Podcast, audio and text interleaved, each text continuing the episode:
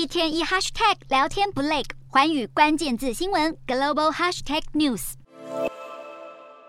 超维半导体公布第三季财报，营收五十五点七亿美元，较去年同期增加百分之二十九，约符合十月初下收后的数字。经调整后，每股盈余为六十七美分，略高于分析师原本预估的六十五美分。虽然净利年减百分之九十三到六千六百万美元，但这主要是反映近期收购案的会计变动以及较高的研发支出，整体表现算是相当亮眼。超微也乐观认为，第三季年增百分之四十五的伺服器晶片收益，在未来几季将持续成长。如今超维预估第四季营收为五十二到五十八亿美元，虽然不如分析师所预估的五十九亿美元，但这也代表超维看好本季营收较一年前成长百分之十四，不像英特尔、辉达等同业陷入萎缩的情况。半导体业面临库存修正，市况转弱。不过，恩智浦半导体执行长席福分析，市场需求分成消费者产品用晶片以及车用晶片两种。来自游戏机和个人电脑等电子装置的需求正在减少，但汽车和工业用晶片的需求则还是具有韧性。恩智浦约有百分之五十的营收来自车用晶片，刚好避开了半导体需求快速下滑的窘境。半导体大厂安森美日前则正式出售位于美国爱达荷州的晶圆厂。